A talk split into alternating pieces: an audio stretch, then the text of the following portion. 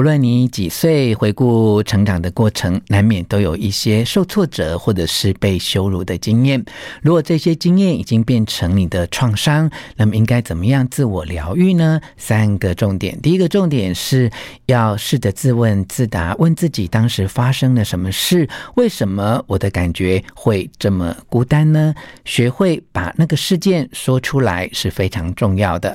第二个重点是你要面对自己。当时的状态，即使呢，当时自己真的有一些特质是跟别人不一样的，也因为这些不一样而遭受到别人不同的眼光，甚至是歧视。那你应该要在长大之后学会自我保护，要会站在自己这一边。即便我们有一些特质跟别人不一样，都不能成为别人歧视我们或欺负我们的借口。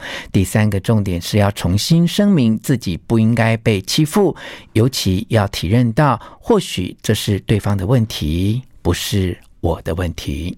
One, two, three, hit it. 吴若全，全是重点，不啰嗦，少废话，只讲重点。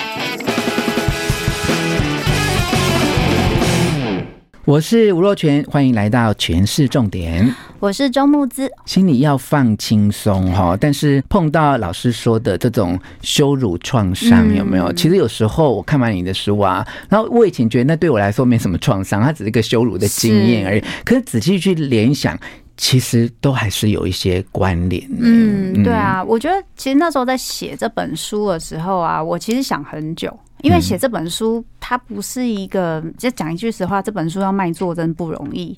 然后，可是它要写起来会很辛苦，因为它会碰触到很多人的痛点。不管你有没有被羞辱，是你是羞辱人的人，还是被羞辱的人的人，那个痛点都很强。然后再加上我们到了这个年纪之后，我们其实都有自己的一套方法去解决我们以前被羞辱的那个记忆。所以今天这个。那个你最肮脏的那个垃圾桶要被翻开，你平常把它封印的很好，你要把它翻开，那其实是一件很恐怖的东西，因为里面到底有什么东西，好难想象。嗯，所以其实去讨论这件事情，它其实不是一件很舒服的事。嗯，可是我那时候很想要讨论这件事情，是因为我觉得我们这一个文化，如果可以借由这样的讨论。有一些不同的做法，就比如说，你可以好好讲话，你不一定要用羞辱人的方式，或者是你要去交代一个工做，你可以好好讲，你不一定你要讲你的期待，你可以好好说，你可以不用用羞辱人的方式。那对我们来说，可能会是整个社会的一个很大的进展。嗯嗯，那谈到这个羞辱创伤哦，因为它既然是一个创伤嘛，就代表它对我们日后的某一些行为的抉择，好，甚至是一些价值观，都产生了一些影响，哈、嗯，也是木子老师常常跟我们聊天讲到心理学这个阴影的那个部分哦，因为它其实后来就会不知不觉的影响你的很多事情啊、嗯。那以我个人来说，嗯，我自己或者身边的。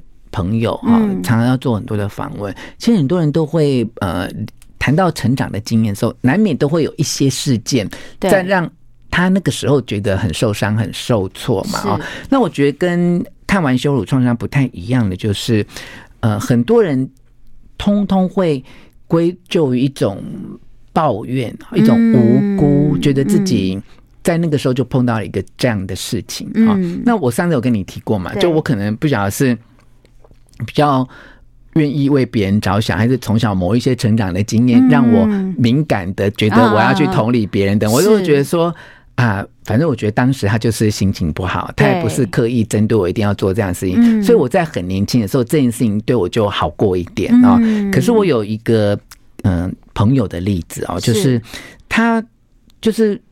没做错什么，可是他国中三年，嗯，就因为被老师讨厌，而且在那个年代里面，他们没有一直换老师。我觉得像我们是每个年级就换一个老师，好像那个厄运就熬一年就熬过了这样。他告诉我说，他就是三年无缘无故就是被那个老师嫌恶，然后老师就是常就是当做一个笑话在聊，就是上课某一个段落讲到，就说啊，就像那某某的同学啊，怎样怎样怎样。那这件事情呢，其实他。以前当然觉得不好过，可是他也觉得他他过得了，他也没怎样。嗯，那后来他长大之后，我们不管学经历怎样，是他其实是一个社会成就还不错的人啊。他看完老师的书，就会觉得说，他后来发觉，虽然他现在社会成就不错，但是他觉得他内在还是没有什么自信，哈，甚至他的努力都是为了要去安慰那个内在。不够自信的自己啊、嗯，那看完羞辱创伤，其实他比较想，当然是不可能了啊。不过就借由我们 podcast 的这样的聊天说，嗯嗯、那有什么方法？好，或步骤或什么可以让他 step by step 去解决这个问题啊？嗯，其实的确，我羞辱创伤里面有一些步骤，可是我觉得大家可能会觉得那个步骤某方面自己要做不太容易。嗯，我这里其实想要先建议大家能先做到第一件事情就好，那就是你能不能学着去安慰那一个，就是那个时候发生这个事情的你是个小孩，嗯，你现在是个大人，嗯，你可不可以去接近那一个时候发生这样事情的你，去问问他，你发生了什么事？你现在感觉怎么样？嗯，你一定觉得很孤单、很寂寞。你觉得那不是你的错，可是为什么发生在你身上？嗯，然后让他有机会可以去诉说那些感觉。嗯，因为这一些感觉跟创伤，他有办法被听见，他才有疗愈的机会。嗯，就是他被说出来，他才不会变成一个秘密。秘密就会很像一个标签跟羞辱性的东西留在那一个。就是不能讲的身上，这就是为什么有很多人说，很多受害者，大家会说都是受害者的错，就是逼受害者不能把他自己的事情讲出来，这件事情变秘密，他就变成这个受害者会觉得羞辱的经验。嗯，所以这件事情他可以被说出来，嗯，我们才可以知道这件事情他不是真的不是我的错，嗯，或是他对我的影响真的那么大，嗯，可是不是因为我真的很糟糕或很不好。那个时候可能有很多原因，我真的不知道为什么，我可能到现在还是不知道为什么。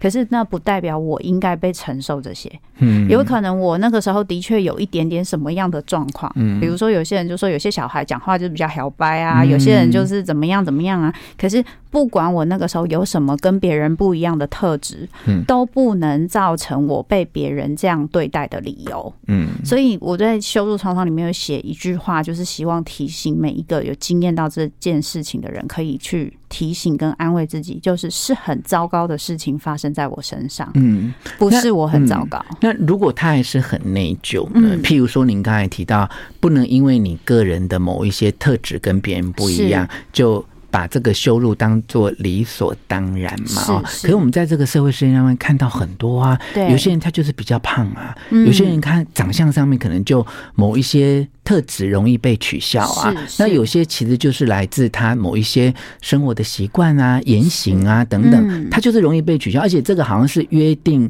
成熟的啊，比较胖啊，男生比较阴柔啊等等，就很容易。就是被取笑嘛，那后来这个羞辱也变得理所当然。有有些当事人会觉得说啊，我就是胖啊，啊，我就是比较阴柔，我就容易被取笑。那怎么样去说服自己说那不是我的错呢？其实我仍然觉得。已经被砍很多刀，然后跟自己讲 不要不要痛这件事情，其实比较难。嗯，所以我觉得怎么样让自己可以让身边的人，就是可以表达你们这样子说我会不舒服，我不希望你们这样子说我这件事情其实非常重要。嗯，而且我觉得在我们要去说别人跟我们不一样，把它拿成一个笑点的时候，我们必须去理解，嗯，之所以我们会做这件事情，是因为我们对那些不一样有焦虑，因为人本身演化的关系，我们就是一个群。群居的动物，所以我们对于相同类似，我们会觉得比较安心。嗯，所以那个不一样会让我们焦虑。焦虑。然后我们因为担心自己也有这个不一样，所以我借由取笑，就是借由去取笑别人，去去超越我内心的那个焦虑跟恐惧。这其实是一个很常见的一个防卫的状态。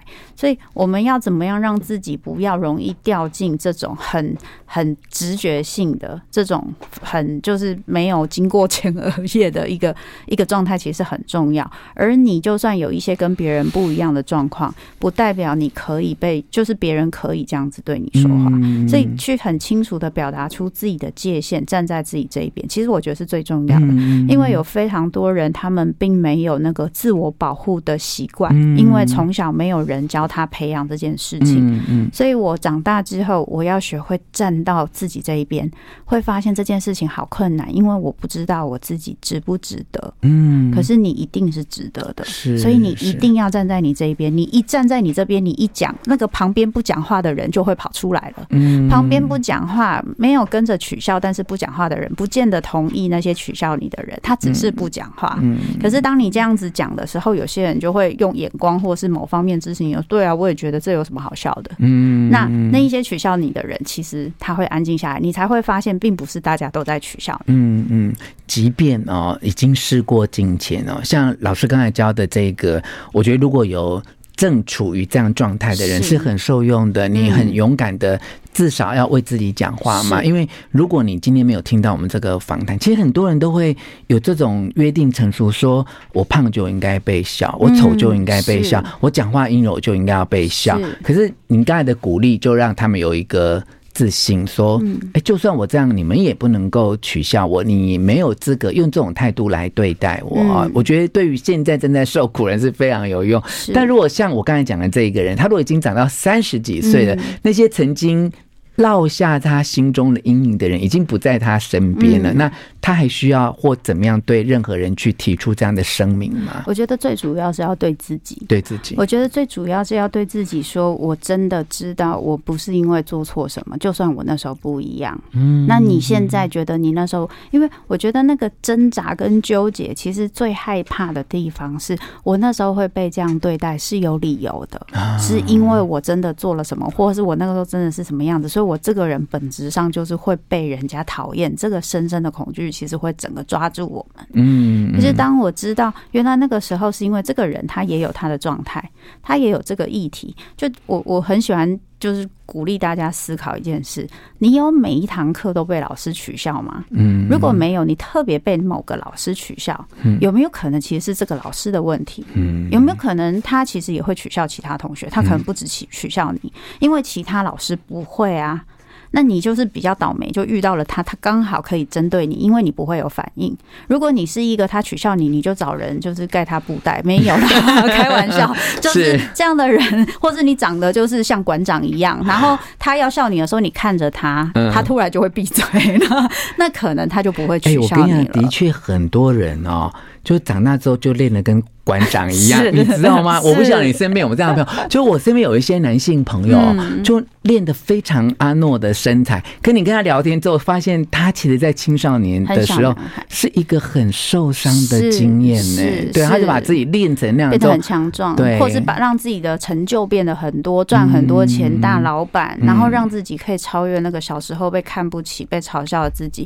所以我这里其实很鼓励大家，也要去思考一件事：你被这样对待，如果你担是不是你的问题？你要更去思考的是对方为什么要这样对你？是因为你真的很讨厌，还是因为这个人他本身也有一些状态？让他必须一定要找一个代罪羔羊，让他的心好一点，让他有控制感。那其实他的议题，你就不用去处理他的议题。嗯，好。以上呢，希望让所有哦有这个羞辱创伤经验的人，不论你现在在人生的哪一个阶段，都能够用刚才木子老师提供的三个步骤跟重点啊，来帮助自己呃建立真正内在的自信啊。那么第一个就是，还是要问自己当时到底。发生了什么事？能够详细的诉说自己被受伤的经验，感觉到孤单的经验，要勇敢的对自己说出来啊。那么第二个重点就是，哎，面对自己不一样的特质啊，也许这些特质曾经让我们焦虑过啊，对，但一定。要能够重新站在自己这一边啊，告诉自己，即便我有不一样的特质，我也不应该受到这种歧视的待遇啊。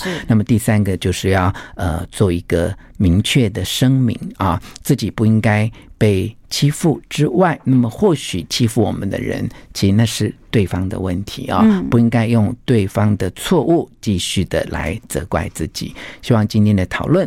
对你有帮助，希望你会喜欢这一集的诠释重点，请你帮我转发给你的亲友，而且要给我五颗星的评价哦。我们下次再见。